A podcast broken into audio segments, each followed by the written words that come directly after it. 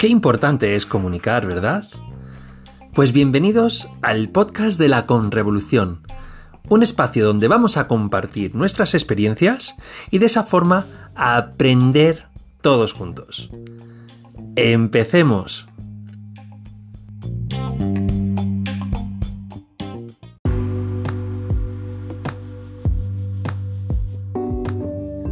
Bienvenidos de nuevo al podcast de la Conrevolución. Y volvemos, volvemos con muchas ganas de compartir, de crecer juntos, de seguir analizando qué debemos hacer en comunicación, en esa parte de comunicación interna eh, y personal que hacemos más con, con, Laura Gabriel y desde su arroba elevo tu potencial, o con ese punto más tecnológico y de redes sociales, de mundo digital que hacemos con Rafa, con Rafa Talero. Y hoy Hoy vamos a eso, vamos a ver las tendencias, vamos a ver de nuevo un poco, está cambiando, todo en el mundo digital cambia continuamente. Y todos los que creamos contenidos siempre nos surge la duda de qué tenemos que hacer para tener mayor visibilidad con todo ese contenido y todo ese esfuerzo que hacemos para nuestra audiencia. Y para eso, pues volvemos a hablar con Rafa Talero. Rafa, ¿qué tal? ¿Cómo estás? Hola, ¿qué tal, Alberto? Muy bien, como siempre, y encantado de venir otra vez. Estábamos con muchas ganas de volver desde, desde ya desde el verano, han pasado unos meses, pero, pero la verdad que merece la pena compartir todo, todo lo que hacemos y todo lo que sabemos, porque compartiendo con nuestra audiencia crecemos todos juntos, ¿verdad? Totalmente, y además el mundo digital que se mueve a, a pasos agigantados. Siempre hay novedades, tendencias en redes sociales que cambian continuamente. O sea que viene de maravilla este nuevo podcast. Así que bienvenido. ¿Y de qué vamos a hablar hoy, Rafa? ¿De qué vamos a hablar? Te propongo el dar a nuestra audiencia una serie de tips de cómo mejorar, cómo maximizar esos contenidos eh, digitales en el entorno y en este ecosistema tan particular. Además, Rafa, no nos olvidemos que ya no existe un mundo digital y un mundo presencial. Eso, eso eh, en los años 90 existía. Ya en los, en 2000 empezó a dejar de existir, pero a día de hoy eso ya no existe y más después de, del confinamiento y de todo lo que sabemos que hemos vivido, ¿no? Entonces también hay muchas personas que tienen su tienda física, su, su negocio físico y que se han dado cuenta de lo importante de tener una imagen y una marca personal o profesional, pero dentro de las redes, porque también muchos, muchos de sus nuevos clientes se han conseguido y se han captado a través de redes sociales. Entonces, que también se tenga en cuenta para toda la audiencia que nos esté escuchando, que no solamente vamos a hablar si tú te dedicas a crear contenido digital, no, si también te dedicas a algo presencial, seguramente tienes que darle una vuelta a cómo lo estás gestionando a nivel digital, porque seguramente el futuro de tu negocio tenga mucho que ver con esto que vas a escuchar. Así que vamos a por ello y vamos a daros seis hacks para hacer visible tu contenido digital.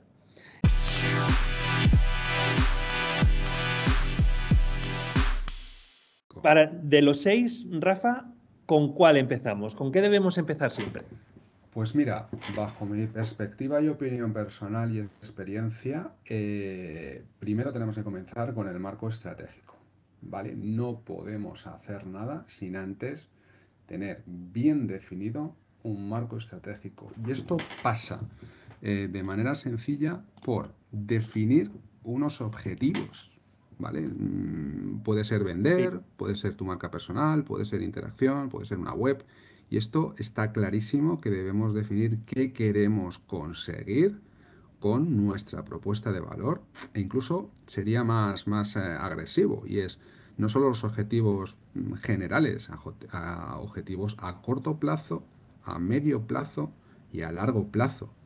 Eh, definir incluso tu misión y tu visión, ¿vale? Bien desde la perspectiva de una marca personal que quieres conseguir y que quieres comunicar a tu audiencia, que ahora hablaremos de la siguiente, debe estar y debes dejarlo claro. Y esto pues muchas veces eh, lo debes es trabajar desde el punto de vista de un business plan, ¿vale? Así de sencillo. O sea, coge un lápiz y un papel y, te, y, escribe primero el, el, qué quieres ofrecer, qué objetivo consigues, a la audiencia que tengas en mente y tenlo y déjalo por escrito y reflexiónalo. Incluso se lo daría a tu madre, ¿vale? Se lo daría a tu padre. ¿Por qué? Para ver si entienden perfectamente ese objetivo que tú te marcas. Y, esto te puede ayudar mucho porque muchas veces lo que tú quieres comunicar no se entiende o tu audiencia no lo entiende como tú lo estás pensando. Entonces, por eso es tan sencillo el, que también cuando tengas eso escrito se lo des a una persona ajena y, pueda evaluarte de, de, manera transparente. Ese sería un primer, un primer punto de partida, Alberto.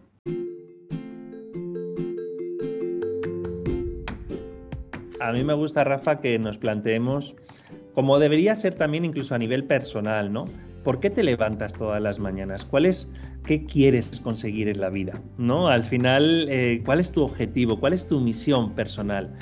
¿Qué quieres ser de mayor? ¿No? Ese, ese tipo de preguntas que nos hacemos todos para, oye, ¿por qué buscamos o por qué hacemos? ¿Cuál es, ¿Qué es lo que nos ofrece una felicidad? ¿no? Y eso mismo es lo que también nos debemos plantear en proyectos laborales. ¿no? Entonces, una vez que tienes definido esos mensajes, ojalá que los tengamos todos a nivel personal, si no los tenemos, pues bueno, seguramente Laura en algunos otros mensajes nos ayudará, pero a nivel profesional también debemos tenerlo claro, ¿no? Y, con eso, claro, pues ya dirigir. Es muchísimo más fácil tener un camino marcado que ir por una senda sin saber por dónde tirar, ¿no?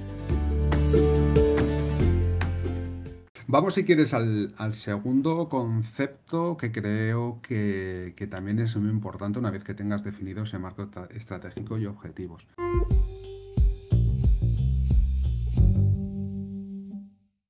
Define muy bien cuál es tu propuesta de valor. ¿Vale? Eh, la propia palabra indica qué le vas a ofrecer a tu audiencia porque luego todo lo demás va a ir acorde a, este segundo bloque. Aquí es importante es expresar el valor, cuando hablamos de valor es el, beneficio que ofreces con servicio, producto, web, marca personal. Diría también que hay que definir si esa propuesta es para informar, para inspirar, vas a educar, vas a entretener, eh, vas a cubrir una necesidad no cubierta de tu audiencia, bien con un producto, bien con un servicio. Este sería el segundo punto que creo que debemos definir eh, bien en ese lápiz y papel. ¿vale? Me ha gustado mucho, Rafa, que, comentes eh, un poco también que, cuál es el objetivo, ¿no? El informar, el formar, el entretener. Eso es muy importante porque no todo el mundo eh, se lo ha planteado y a veces cuando cuando te lo planteas se te abre un poco la mente, ¿no? Oye, es que no todo el mundo tenemos que estar haciendo post formativos, eh, no todo el mundo tenemos que ser humoristas, ¿vale? Para entretener a la gente. Cada uno tendremos nuestro nuestra propia marca personal también, nuestros propios objetivos y, una vez que lo tengas claro, te guiará mucho también en los siguientes pasos y en los siguientes hacks.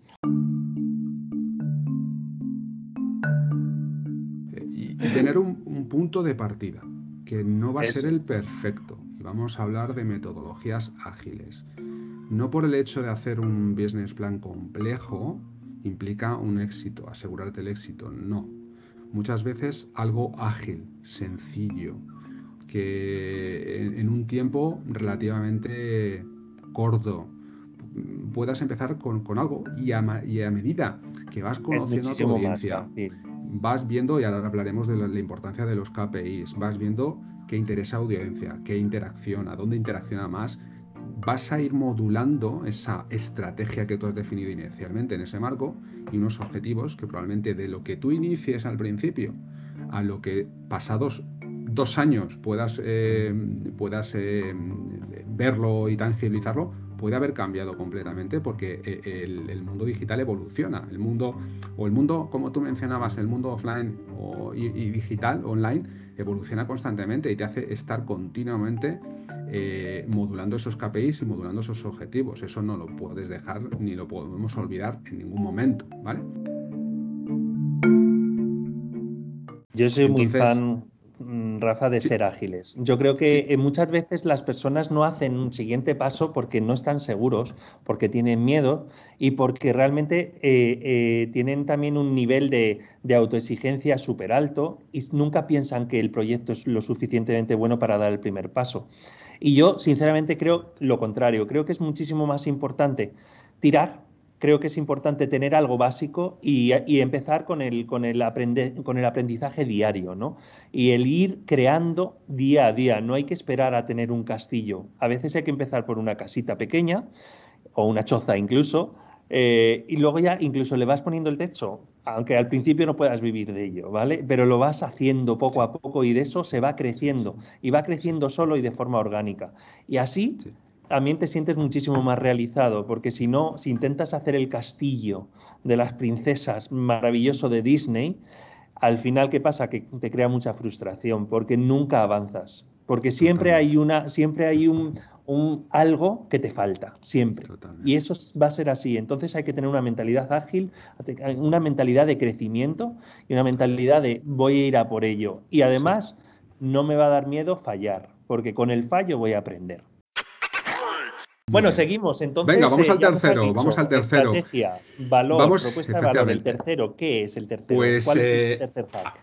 Eh, sí, una vez que hemos definido este punto de la propuesta de valor, es a quién se la ofrecemos. Y entonces esto nos llevaría al tercer punto, es conoce la audiencia a la que tienes previsto ofrecer tu propuesta de valor. Así de sencillo da a la audiencia lo que realmente quiere, espera, necesita en cada momento. Y aquí creo que hay dos variables que son muy importantes en ese conocimiento de la audiencia.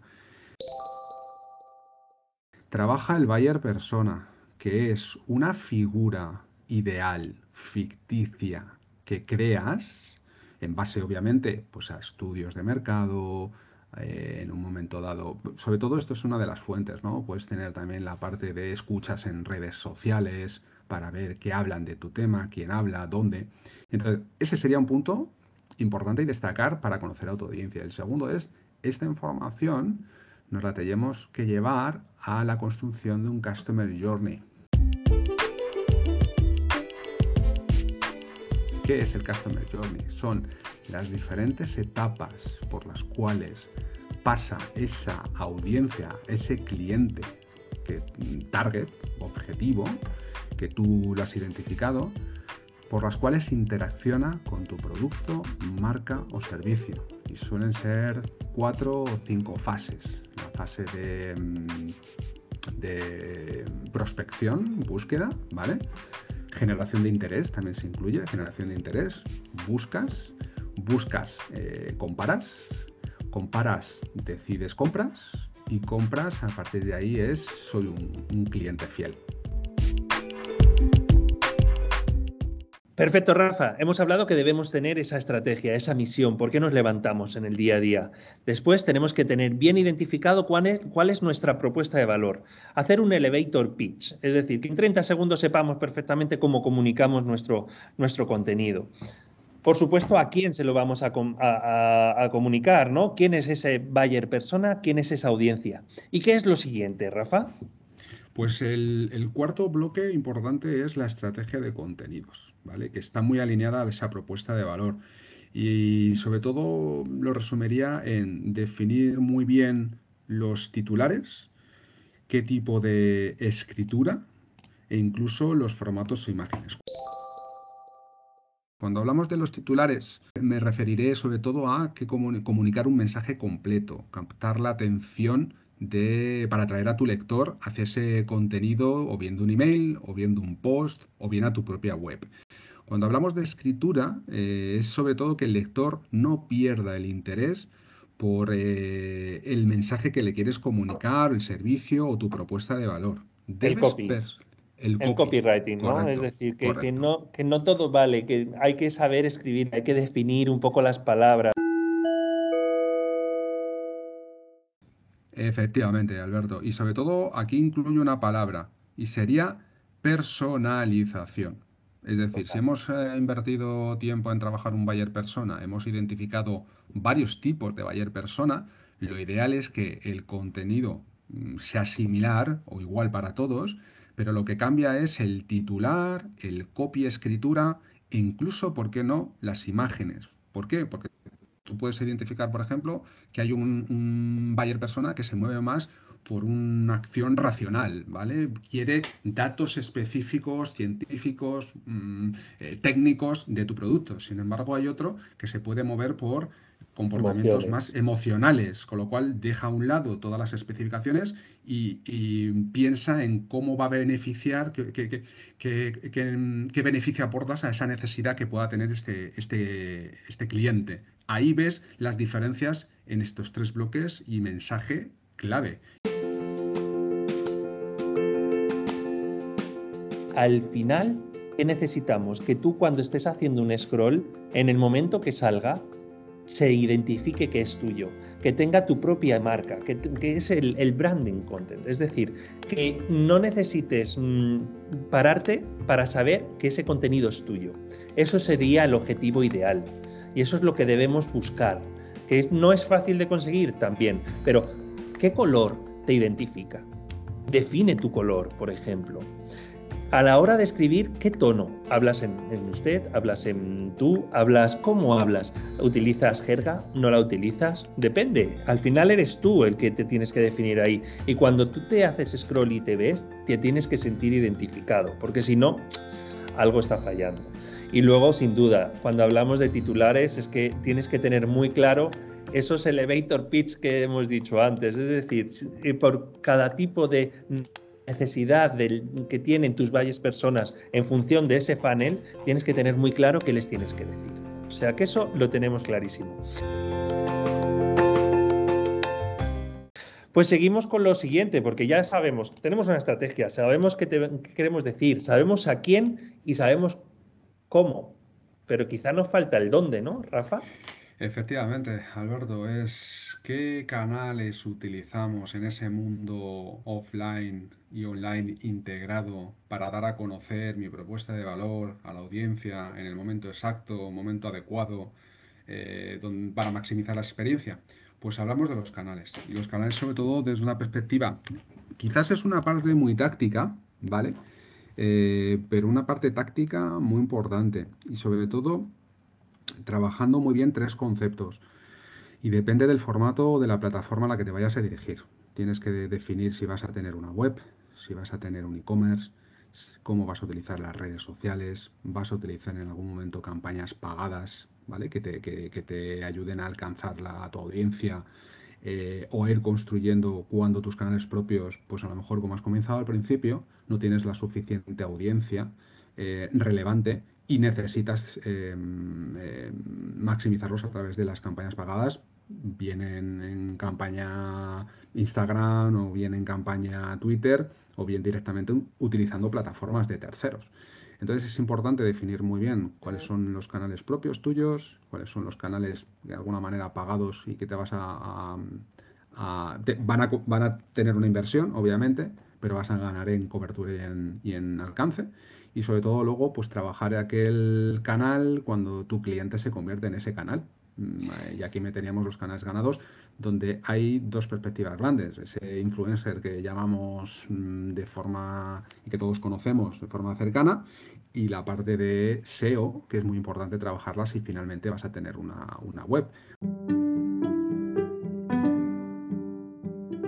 Al final, Rafa, es simplemente entender que nosotros tenemos un pastelito, un pastel muy bonito, pero con nuestro mensaje, pero hay que dividirlo. Y ese mensajito lo tenemos que dividir en porciones en función del canal por donde le esté llegando ese mensaje a nuestra audiencia. Pues quizá hay una parte que es, es ese concepto de omnicanalidad, pero a mí me gusta llamarlo más como esa tarta dividida en, en trozos, ¿no? Y entonces ¿Cómo divides ese mensaje cuando estás en presencial? ¿Cómo le está llegando? ¿Y cómo lo haces en redes sociales? ¿Y cómo lo haces cuando navegan por tu web o por tu e-commerce? Esos son los conceptos que debemos entender cuando hablamos de canales. Y luego, sin duda, ¿cómo le llega a través del SEO de forma orgánica o lo estamos pagando? También, es decir, que todo eso que nos has dicho me parece maravilloso para que hagamos seguramente un, propio, un episodio propio de esto y lo podamos bajar. Perfecto. se nos ha quedado el último hack, que yo creo que ese también eh, lo vamos a tener que hacer en otro, en otro, en otro episodio, que es que de nada sirve si todo esto no lo contabilizamos, ¿no? Si no sacamos numeritos de estos, ¿no, Rafa? Efectivamente, Alberto. Yo terminaría como el último punto es la medición.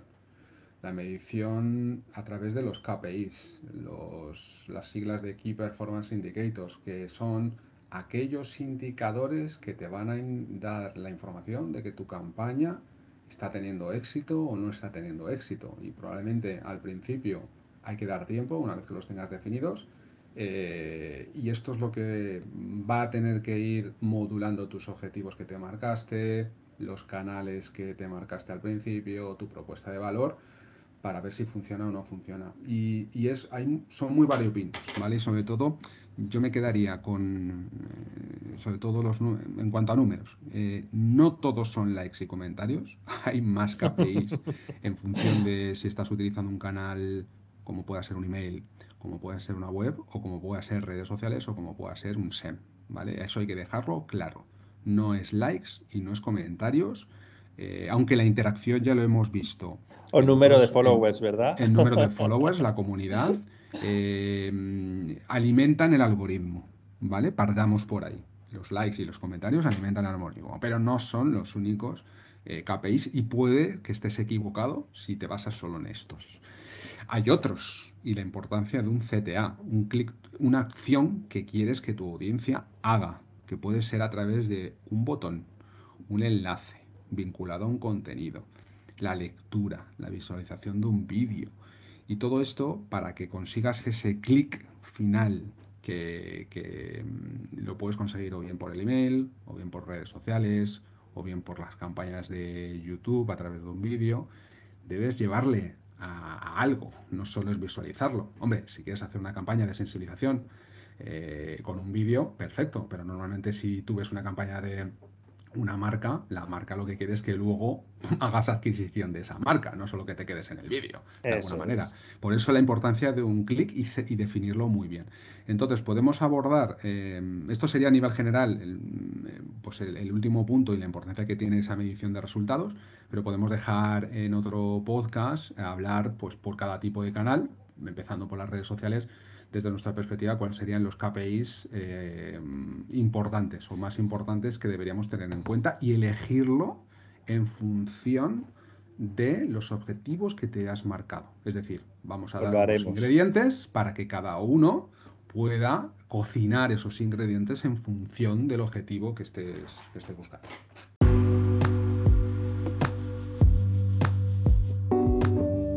Gracias, Rafa. Pues la verdad que con estos seis hacks que nos has dado, tenemos contenido para poder hacer de forma individual en diferentes episodios. Pero lo más importante es escucharos a vosotros. ¿Qué pensáis? ¿Cuál es de los seis puntos el que os gustaría que reforcemos? ¿Cuál es el que más os está costando? Os escuchamos y de esa forma vamos a ir generando contenido en función de vuestras propias necesidades. Os ponemos las preguntas en las plataformas, en las redes sociales, donde nos necesitéis, aquí estamos. Buscad con revolución en todas las plataformas y seguramente nos encontráis. Nada más, Rafa, que gracias y nos escuchamos pronto. Perfecto, Alberto, nos escuchamos. Adiós. Hasta luego.